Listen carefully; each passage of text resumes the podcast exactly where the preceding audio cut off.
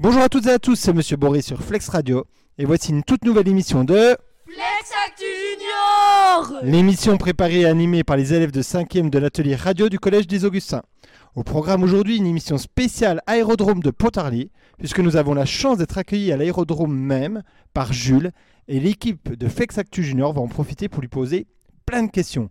Alors installez-vous confortablement, attachez vos ceintures, n'éteignez pas vos radios et laissez-vous transporter. Décollage immédiat avec pour premier pilote Tristan. À toi Tristan. Bonjour. Je voulais savoir euh, le prix d'un avion de chasse en moyenne, c'est combien?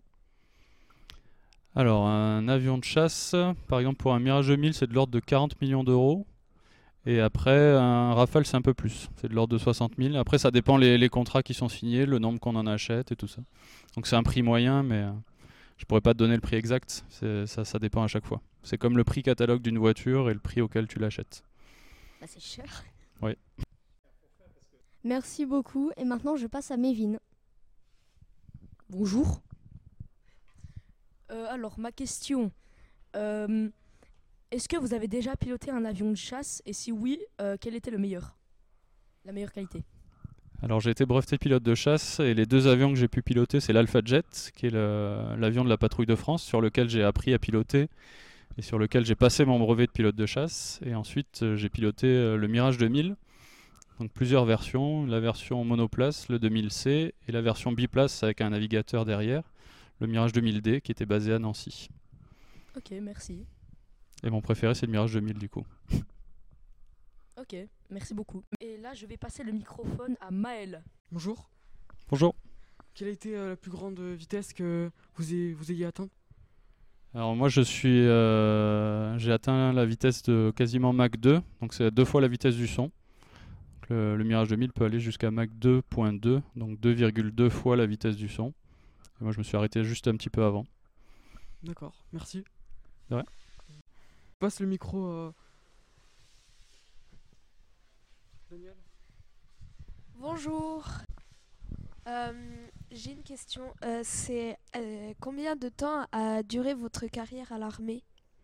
Alors je suis resté un petit peu moins de 10 ans dans l'armée de l'air. Je suis rentré en 2010 et je suis parti en décembre 2019. D'accord. Merci. Et euh, je vais passer le micro à Louis. Euh, bonjour, j'ai une question. Quel effet ça fait d'aller à Mach 2 Alors on s'en rend pas euh, for- forcément compte parce qu'on fait ça très haut pour, euh, pour faire le moins de bruit possible pour les, pour les habitants. Donc on a, on a uniquement l'information de vitesse sur, nos- instruments, mais on sent pas le, le boom supersonique qu'on peut entendre au sol, on, on l'entend pas dans l'avion. Donc on voit qu'on va très vite, mais c'est difficile d'a- d'appréhender cette vitesse à, à haute altitude comme je l'ai fait. D'accord. Merci, je passe mon, le micro à Alizé. Bonjour. Bonjour. Euh, bonjour. Bonjour. Euh, c'est, ça, enfin, ça sert à quoi l'armée de l'air? Enfin, vous faites quoi en gros? Donc euh, l'armée de l'air, c'est la partie aérienne de la de l'armée française. C'est elle qui va utiliser des avions pour remplir des missions. Donc que ce soit des missions de transport de, de troupes ou de, de fret, de- des missions logistiques, des missions après euh, d'attaque ou de défense. Donc par exemple pour les missions d'attaque, ils vont être capables de, de bombarder des cibles. Et pour les missions de défense, bah, c'est eux notamment qui font ce qu'on appelle la police du ciel. Donc ils défendent le- l'espace aérien français et donc ils sont capables de, décoller pour intercepter un avion qui serait potentiellement dangereux ou qui a tout simplement une panne ou un, ou un souci et donc pour, lui porter secours ég- également. Ok, ok. Euh, je passe le micro à, à Maëva. Bonjour, Euh, j'avais une question. Euh, c'est quoi la sensation qu'on a quand on décolle? Alors c'est une sensation qui serait très difficile à décrire, puis je pense qu'elle elle change pour, euh, pour chacun. Euh, ça va être une sensation d'accélération dans un premier temps, et puis d'un coup on va se sentir tout léger puisqu'on va décoller, et on n'aura plus cette, cette même sensation d'accélération, d'être collé au siège comme on peut l'avoir par exemple dans une voiture. Donc pendant toute la première partie du décollage, on est encore au sol, on ressent cette accélération un peu comme dans une voiture, et d'un coup, hop, on se sent beaucoup plus léger, et au moment où on décolle, on n'a on a plus cette sensation-là. Ça, ça va être des sensations qui sont complètement nouvelles et qui sont propres à chacune et à chacun. D'accord, merci. Rien. Rebonjour, c'est Mévin. Euh, J'ai une question. Pourquoi tu as voulu devenir euh, pilote? Alors comme, euh, comme je te disais un petit peu avant, c'est c'est- c'est une passion depuis que je suis tout petit. C'est quelque chose qui me fait rêver. Je saurais pas dire à quand ça remonte, tellement ça, tellement ça fait longtemps, mais depuis que je suis tout petit, dès que je vois un avion ou quelque chose qui vole dans le ciel, bah, je lève les yeux, je regarde, c'est quelque chose qui m'attire. Donc je sais depuis, que, depuis de nombreuses années que c'est ce que je voulais faire plus tard. Je voulais en faire mon métier, je voulais travailler autour des avions. C'est une passion tout simplement. Donc dès que j'ai été en, quatrième, je me suis inscrit à l'aéroclub et j'ai commencé à faire mes premiers vols euh, sur des petits avions comme celui qui est derrière toi. Et donc j'ai appris à piloter très tôt et j'ai pu passer euh, mon brevet quand j'avais 16 ans. Et euh, donc à partir de 16 ans, j'ai été capable de euh, piloter tout seul un petit avion autour de, de- de mon aéroclub. Euh, À quel âge peut-on commencer à, à travailler sur les avions, à piloter, et- et etc. Donc comme je te disais, pour, pour piloter tout seul, il faut au moins avoir 16 ans.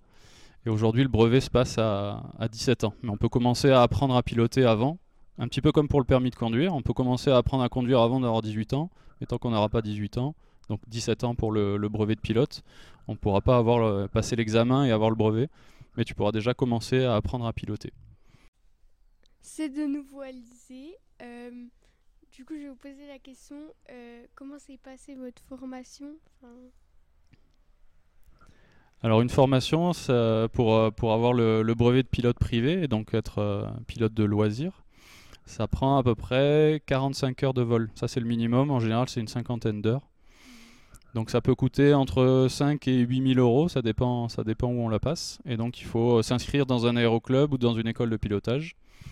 Et là tu vas pouvoir faire tes premiers vols avec un instructeur, comme en auto-école, qui va t'apprendre à piloter l'avion, à décoller, à atterrir et à passer à, terme ton, brevet une fois que tu auras vu euh, toutes les différentes facettes du pilotage, tous les différents exercices que tu dois savoir, bah, tu pourras passer l'examen. Donc il y a un examinateur qui va venir et une fois que tu réussis euh, cet examen en vol et l'examen théorique également, eh ben, tu, es breveté et tu peux, piloter. Donc ça peut se faire euh, entre un an ou plusieurs années selon le temps que tu y consacres. Ah oui, ok, ok. Merci. Est-ce que euh, il y a des conditions spéciales qui feraient qu'on ne puisse pas passer euh, le diplôme Euh, Je sais pas, des problèmes de vue, euh, des problèmes, euh, je sais pas. Alors pour euh, chaque pilote doit passer une visite médicale euh, spécifique. Donc il faut que ce soit des médecins qui soient euh, habilités à délivrer ce, ce type de, de visite médicale qu'on appelle la classe 2. Et donc euh, à partir du moment où on est apte médicalement, euh, on peut, enfin n'importe qui peut apprendre à piloter. En revanche, voilà, si euh, pour une raison ou pour une autre, on pense à la vue, mais euh, on peut avoir une euh, entre guillemets mauvaise vue, mais à partir du moment où avec la correction la vue est suffisante, ça peut suffire. Voilà, on pense souvent à la vue, mais c'est pas le, fait de porter des lunettes n'empêche pas de piloter, bien au contraire. Et euh, donc si on est si on est apte, eh bien on peut euh, apprendre à piloter et, piloter. Mais pour les personnes qui éventuellement seraient euh, euh, comment dire qui ne seraient pas aptes médicalement mais qui seraient passionnés ou intéressés, il est toujours possible de faire ce qu'on appelle un baptême de l'air. Donc vous partez avec un pilote qui lui est qualifié et vous pouvez euh, très bien voler et donc euh, goûter aux joies du, pilotage et du vol sans être apte. Vous pourrez peut-être pas passer votre, votre brevet et, voler tout seul à cause de ça, mais il y a toujours moyen voilà, de, de monter dans un avion et goûter aux joies du pilotage et du vol. C'est Renouveau Louis. Euh, j'ai une question. Vous travaillez pour quelle société? Alors moi je suis instructeur de vol chez Next Aviation. C'est une école de pilotage qui s'est euh, créée il y a quelques années seulement à, à Pontarlier. Donc là on est dans, dans le hangar euh, où est euh, stationné leur avion, le CTLS que je vous ai montré tout à l'heure.